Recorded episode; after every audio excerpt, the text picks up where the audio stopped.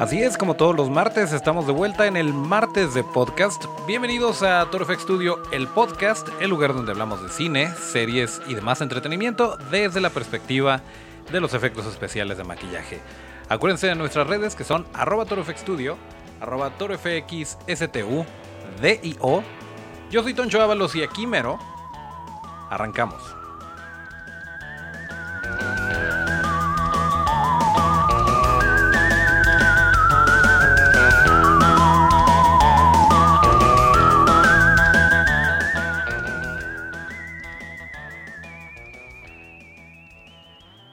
Pues así es, ya estamos de vuelta con toda la actitud, con todas las noticias. Antes que nada, muchísimas gracias por la respuesta que le dieron al episodio anterior donde estuvimos platicando con Ale Gillis.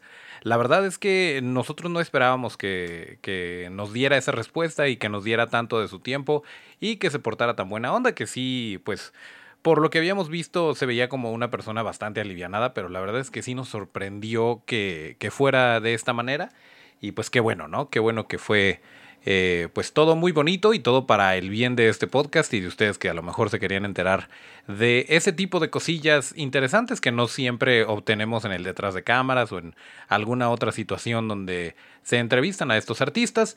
Y por cierto, mm, seguimos trabajando muy arduamente, tenemos a los changos trabajando todo el día en los subtítulos, ya estamos bastante avanzados, de hecho en este momento si se meten a YouTube, eh, en este momento exacto que estamos grabando, probablemente se encuentra en un 50% ya subtitulado. En este momento, eh, bueno, más bien, después de esto lo vamos a subir después de grabar este podcast y ya lo que llevamos sería un 80% más o menos. Entonces, bueno, pues denos chance, pero pues ojalá, ojalá y eh, lo compartan si les gustó. La verdad es que estamos muy, muy contentos. seguimos haciendo todo esto con muchísimo gusto, tratando de darle difusión a los efectos especiales de maquillaje. Em, a manera de podcast, lo cual es eh, pues interesante. Nosotros no nos habíamos encontrado uno.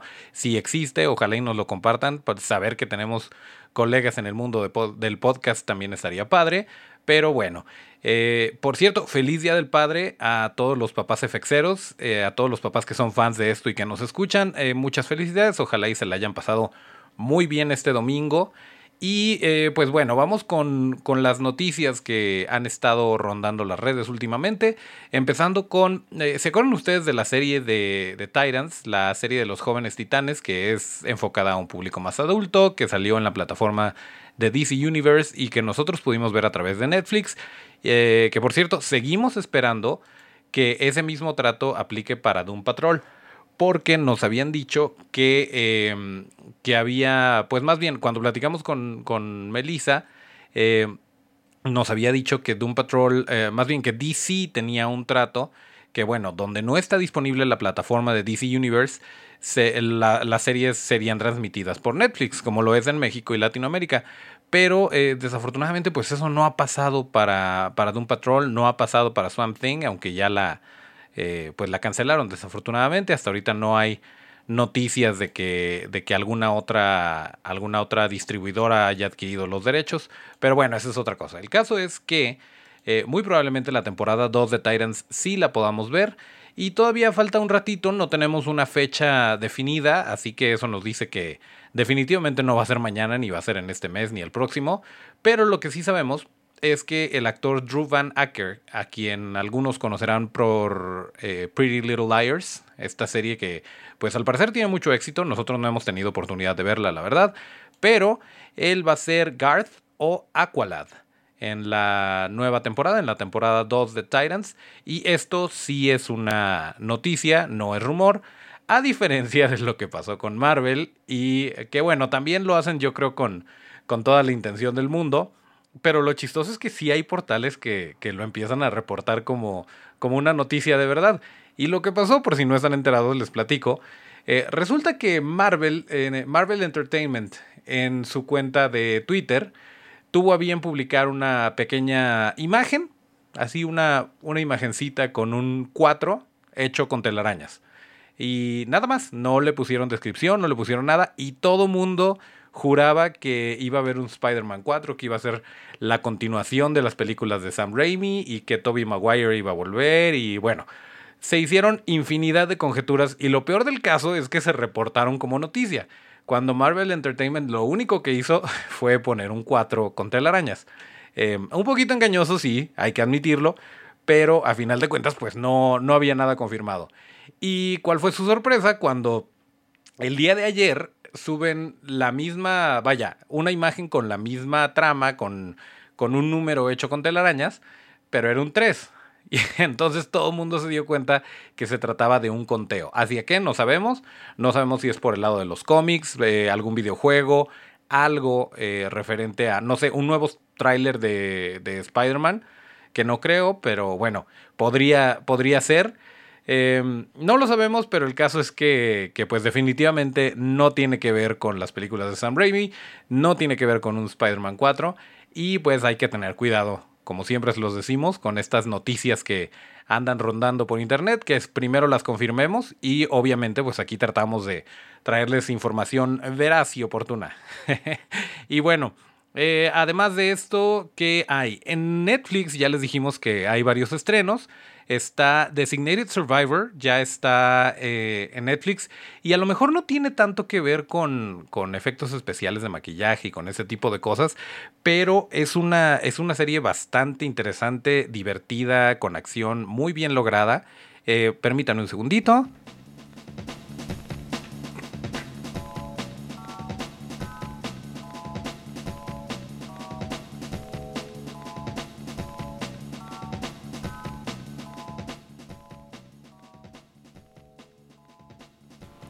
Ay, disculpen, estaba siendo poseído por el espíritu de Lolita Yala y no queríamos que eso sucediera, así que le tuve que tomar a mi café.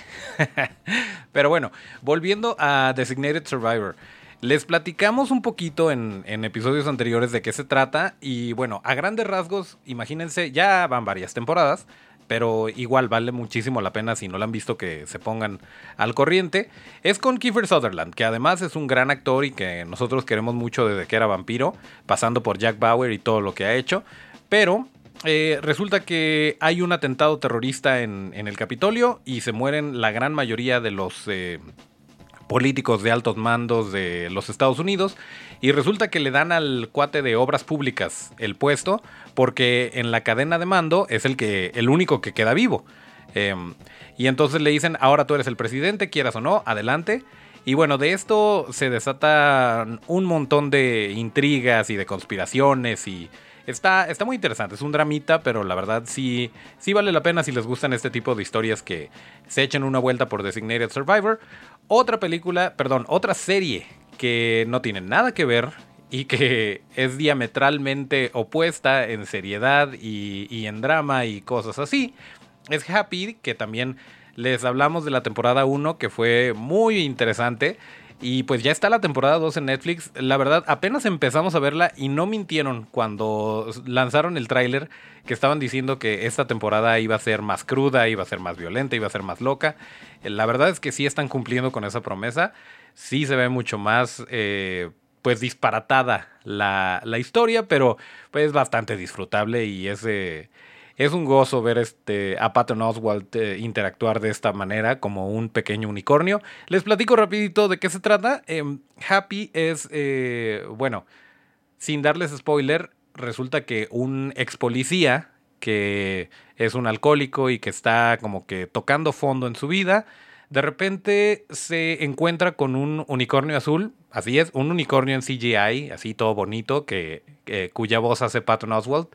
Em, y, y, bueno, se hacen amigos y él le ayuda, le, le dice que necesita ayuda para encontrar a una niña que fue secuestrada y bueno, al principio él cree que son alucinaciones, pero después comienza a darse cuenta que a lo mejor hay algo de verdad porque eh, pues interactúa de cierta manera y le dice ciertos datos que están ocurriendo en la vida real y que pues no, no podría él saber si se tratara de una alucinación. El caso es que está muy divertida esta serie. Les recomendamos que se avienten la temporada 1 si es que no la han visto y la temporada 2 ya está disponible en Netflix. Y otra, em, una serie que sí tenemos muchas ganas de ver, porque aparte de que somos muy fans de David Tennant, se ve que es prometedora y tiene muy buenos escritores y tiene muy buen eh, reparto, es Good Omens, que está en la plataforma de Amazon Video. o también conocida como Amazon Prime Video. Y eh, pues no hemos tenido oportunidad de verla, pero si ustedes ya la vieron, les vamos a agradecer mucho que nos compartan sus opiniones. Por ahí los amigos de la taberna, creo que Esteban la está viendo y parece que le está gustando mucho.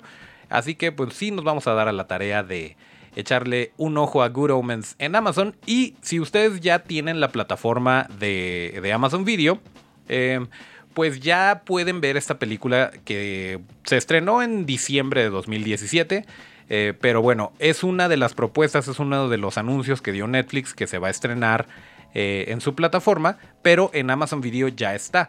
Les estoy hablando de la película The Wonder o Extraordinario, esta película basada en un libro muy exitoso eh, que habla de la vida de Augie, un niño que nació con, con, ciertos problemas genéticos y tuvo que someterse a varias cirugías y entonces de repente llega el momento en el que lo tienen que meter a la escuela a interactuar con niños porque hasta ese punto de su vida, eh, que tiene 10 años, hasta ese punto él eh, había sido educado en casa, entonces no había tenido realmente interacción con otros niños en un ambiente escolar y bueno, con todo el bullying que esto involucra y cosas por el estilo. La historia es muy buena, la verdad... Em, yo no soy muy fan de, ni de Julia Roberts ni de Owen Wilson. En particular, Owen Wilson como que me da flojerita su cara, no sé por qué. Eh, discúlpame, Owen Wilson, si, si estás escuchando esto. No es algo personal, pero simplemente me dan flojera por lo general sus películas. Este no es el caso. La verdad creo que el elenco funciona perfectamente en el lugar donde están eh, y definitivamente quien se lleva las palmas es Jacob Tremblay. Él interpreta a Oggy, a este niño, y pues obviamente Jacob Tremblay es un niño normal, bonito, sin ninguna especie de eh, malformación. Y todo esto fue realizado por medio de maquillaje de efectos especiales. ¿Y de qué manera? Estuvo nominado al Oscar. Eh, esto corrió a cargo de Arjen Juiten. Em, pero bueno, fue un gran equipo. Tuvimos oportunidad también de platicar con Michael Nikiforek y nos platicó que eh, el niño se portó como un verdadero guerrero que aguantaba todas las horas que estuvo bajo la silla de maquillaje y que pues podía actuar perfectamente. Y de hecho se nota en, la película, pasas por alto que, que, debajo de todo eso hay un niño actuando y le compras el personaje y lo ves como tal. Eh, digo, mucho tiene que ver que el niño es un gran actor y desde pequeño se nota por estar em, pues transmitiendo estas emociones y más cuando estás debajo del maquillaje. Quien se haya maquillado para ya sea profesionalmente o para una fiesta, sabrá que no es lo mismo traer tu cara, la normal, que estar bajo todo esto. Y además traía una placa en la cabeza para estirarle un poquito los ojos. Y bueno, un, eh, un diseño de maquillaje que es, eh, pues a lo mejor no innovador, pero sí muy ingenioso, muy interesante que no normalmente, no, no lo tenemos normalmente en, en, cualquier producción y creo que fue un diseño bastante interesante que, que hace que el personaje funcione bajo las, eh, los límites de, de, lo que es trabajar con un niño. Eh, pero bueno, en ningún momento, en ningún momento se ve falso el maquillaje, la verdad es muy disfrutable. Y bueno, esta película de Steven Chbosky, este, está disponible en Amazon, ya va a estar disponible en Netflix. Es una muy bonita historia, es un dramita, pero bueno, si ustedes quieren ver eh, este excelente trabajo de maquillaje, pónganle mucha atención al personaje de Oggy y eh, pues se van a, se van a sorprender. La verdad, eh, les dije que estuvo nominada al Oscar para los Oscars 2018, pero bueno, perdieron, pero como diría Cutter, el de los Simpsons, perdieron al mejor, porque ganó el Oscar Kazuhiro Tsuji por Las Horas Más Oscuras. Y todos sabemos que ese maquillaje estuvo impresionante, ese maquillaje en Gary Oldman de, para hacerlo parecer eh, Abraham Lincoln estuvo impresionante y la verdad Kazu es un, una eminencia en el mundo del maquillaje vamos a tener oportunidad de platicar de él si es que no conocen su vida y obra, pero pues la verdad es que no, no, había, no había forma de, de quejarnos. Ese año también estuvo nominada La Forma del Agua y, y a pese a que estaba relacionada directamente con nuestro santo patrono, con nuestro querido Doug Jones, eh, con Legacy FX, pues no nos podíamos quejar, la verdad, porque caso es caso y se merecía el Oscar, la verdad, aunque sí estuvo bastante peleada esa entrega de los Oscars, al menos en lo que se refiere a maquillaje de, efectos especiales. Pero bueno, pues ahí está la recomendación en video casero, es Wonder o Extraordinario. Si pueden también lean el libro, tiene un poquito más. Yo no lo leí, lo leyó Eli, pero ella me platicó que tiene un poquito más. Y, em, y bueno, pues hablando de premios, hablando de premiaciones eh, venideras, resulta que eh, Ken Jeong, a quien conocemos por las películas de The Hangover o a lo mejor por Community, eh, este cuate que también hace stand-up y que es un doctor en la vida real. Bueno, es un estuche de monerías este señor. Em, Ken Jeong y Darcy Carden, que actúa en The Good Place, van a anunciar los nominados a los Emmys. ¿Se acuerdan que les habíamos platicado que todos los artistas de efectos especiales, de hecho por ahí les compartimos unas imágenes que, que había subido Robert Kurtzman de su trabajo en The Haunting of Hill House, que estuvo impresionante. Bueno, pues eh, el martes 16 de julio, estos dos eh, personajes van a anunciar quiénes son los nominados para la ceremonia de los Emmys. Entonces, bueno, están creando expectativa a más no poder. Yo creo, em, pues no mucha gente sigue los Emmys, pero sí son importantes y es muy gratificante ver que premien eh, este tipo de trabajos, sobre todo ahora que las producciones para pantalla chica o las producciones que no son necesariamente cinematográficas están echándole igual o más ganas que muchas eh, películas y producciones multimillonarias que también, bueno, no se trata del dinero porque si hablamos de dinero, un episodio de Game of Thrones cuesta lo que muchísimas otras películas, pero bueno, el caso es que el martes 16 de julio se anuncian los nominados y esta ceremonia va a tener lugar el domingo 22 de septiembre, así que todavía falta un rato, pero si quieren ver quién se llevó el, boleto, quién está nominado, quién está en la carrera, para que también podamos investigar un poquito más de su trabajo y lo estemos discutiendo por aquí. De esta forma haríamos los semis un poquito más divertidos, más interesantes, porque ya sabemos eh, por quién tenemos preferencia, quién es nuestro caballo ganador, cosas por el estilo. Pues eh, esto lo vamos a platicar, obviamente, cuando, cuando suceda. Pero pues esas son las noticias alrededor de los próximos, eh, de la próxima entrega de Emmys, que bueno, pues no, no sabemos realmente quién se la vaya a ganar porque está, eh, por ejemplo, American Horror Story, está... Eh, está Chernobyl, está The Haunting of Hill House.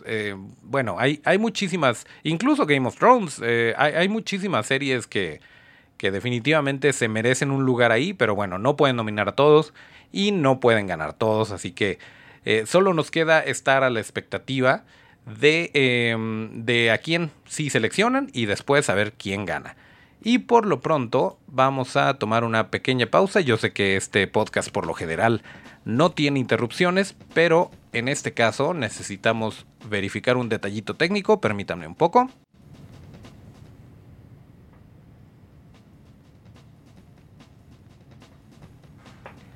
Ok, eh, una disculpa por esa breve interrupción que gracias a la magia de la edición ustedes no van a percibir. Pero bueno, eh, ya estamos em, por terminar este bonito podcast, este episodio.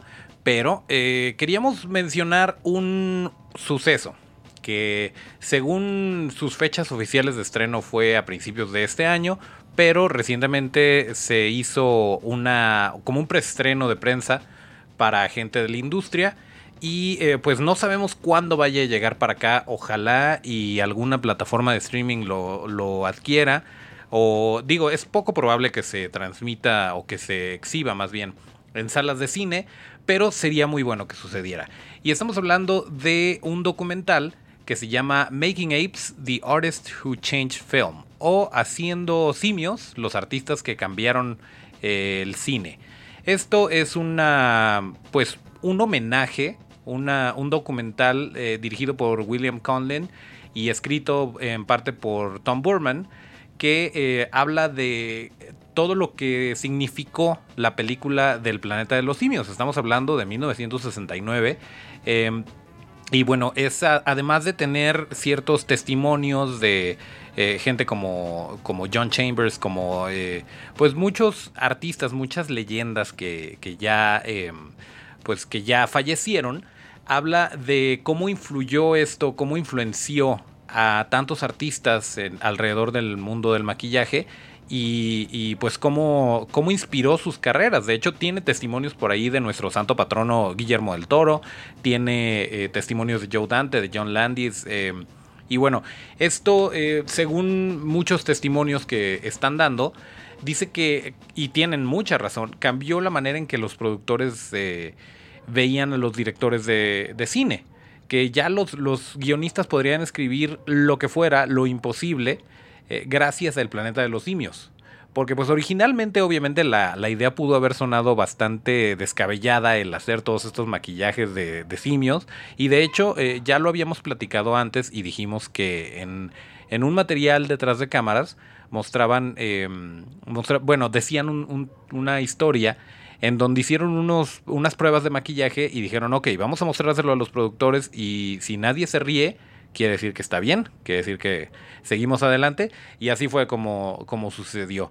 Entonces, pues está padrísimo que, que, esto esté sucediendo, que se le esté rindiendo homenaje, porque no solamente... Eh, no solamente se trata de, de, quienes son fans de esta franquicia o quienes son fans de estas películas que pues a muchos de nosotros no nos tocaron, obviamente no, no vimos en el cine porque pues no habíamos nacido, pero eh, sí tiene mucho peso y, es un gran legado que se dejó a todos los artistas que le siguieron. Eh, dice un, bueno, el eh, director de, de, la rama de maquillaje y peinado de la academia, de los que dan los Oscars, Leonard Engelman, dijo que em, era un gran salto y una, una revolución en el trabajo de prostéticos en ese entonces, que era como nada de lo que se había visto anteriormente. Era un maquillaje que, que te creías que se sentía real y que eso es lo que la meta del maquillaje cuando, cuando es exitoso, pues que no lo notes, que veas al personaje, ya sea animal o humano, y que se la compres como personaje y como tal.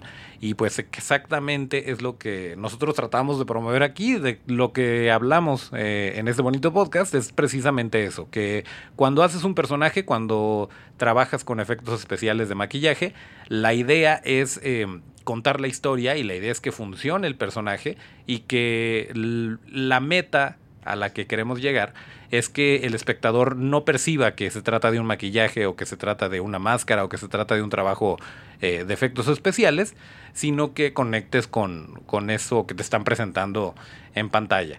Y bueno, em, Ah, sobre esa nota, sobre eso mismo de que no necesariamente tiene que ser para los fans, eh, William Conlin, el director, dijo que eh, no necesariamente eh, tendrías que ser un fan del de, El Planeta de los Simios para disfrutar esta película o para este documental o para apreciar el arte detrás de todo esto, sino que pues realmente sí fue un parteaguas, sí cambiaron para bien la industria del cine y de los efectos especiales de maquillaje eh, y que no, probablemente no, no habría un Star Wars o no hubiera un eh, Star Trek, un Señor de los Anillos, sin, sin eso, sin lo que sucedió, lo que se atrevieron a hacer John Chambers y, Tom Burman eh, hace 51 años. Sí, bueno, hace 51 años escribió el guion, pero la película salió por aquello de el 68, 69. Tengo entendido que en México llegó en el 69, pero bueno, el caso es que hace más de 50 años sucedió esto y eh, pues cambió para siempre el mundo de los efectos especiales. Em, de hecho, pues sí, después ustedes saben que salió una película de Tim Burton que no tuvo tanto éxito, pero que el maquillaje estaba increíble a cargo de Rick Baker. Pero bueno, eh, mucha gente, muchos de los, eh, de los que a nosotros en particular nos inspiraron, por ejemplo, pues Rick Baker, Stan Winston, todos ellos obviamente eh, vieron estas películas y se sintieron inspirados y quisieron seguir una carrera en el mundo de los efectos especiales de maquillaje.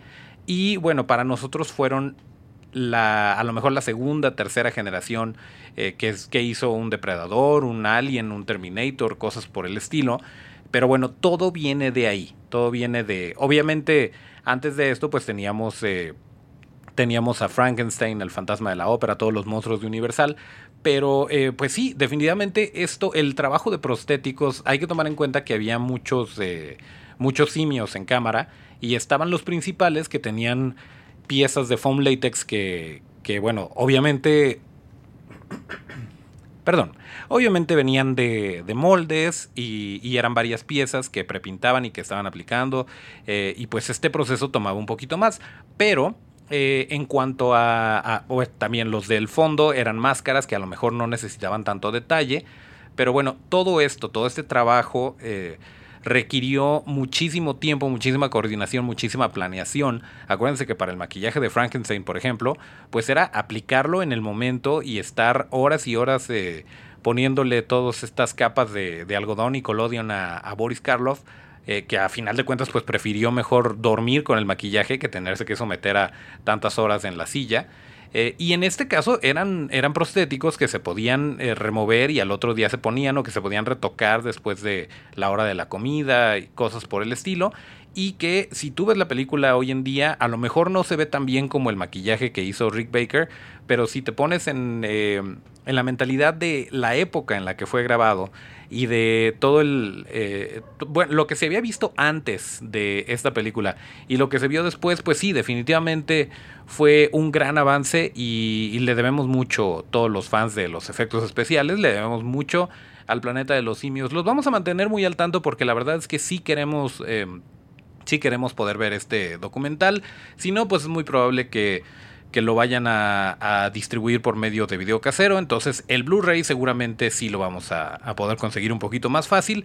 Pero si por alguna razón está por ahí en alguna plataforma, se los vamos a hacer saber. Y eh, si no, de todas formas les vamos a compartir alguna liga para que puedan comprar el Blu-ray. A lo mejor compramos dos y refamos uno, no lo sé pues eh, muchas cosas pueden pasar. Pero el caso es que queríamos compartirles este detallito porque si ustedes no están al tanto, si no han visto a lo mejor esta película del planeta de los simios, están muy a tiempo. Digo, ya, ya pasaron 50 años eh, desde que se estrenó, entonces están muy a tiempo de, evitar el spoiler y de verla por su, por su propia cuenta. Eh, la primera, con que vean la primera, creo que tiene todo. Y pues también la de, la de Tim Burton fue muy bueno el maquillaje, la película como tal no funcionó tan bien, pero es, eh, pues tiene mucho, mucho valor, sobre todo para nosotros que, que, somos fans de Rick Baker y que nos gusta todo este, todo este rollo del maquillaje. Pero bueno, em, me gustaría agradecer antes de irnos al buen Otto que está en los controles. Eh, ya estamos a punto de cerrar este episodio. Y ustedes saben que la manera correcta de hacerlo es así.